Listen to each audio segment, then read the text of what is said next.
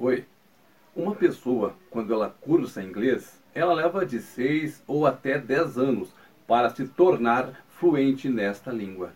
Muitas pessoas perguntam: como que eu faço para ouvir a voz de Deus? É a mesma coisa. Você se dedica, você estuda e você se torna sensível à voz do Senhor. Aí, quando você fizer as suas orações, você ouvirá a resposta dele. Na Bíblia diz assim, Oséias capítulo 6, versículo 3. Então, conheceremos se prosseguirmos em conhecer o Senhor.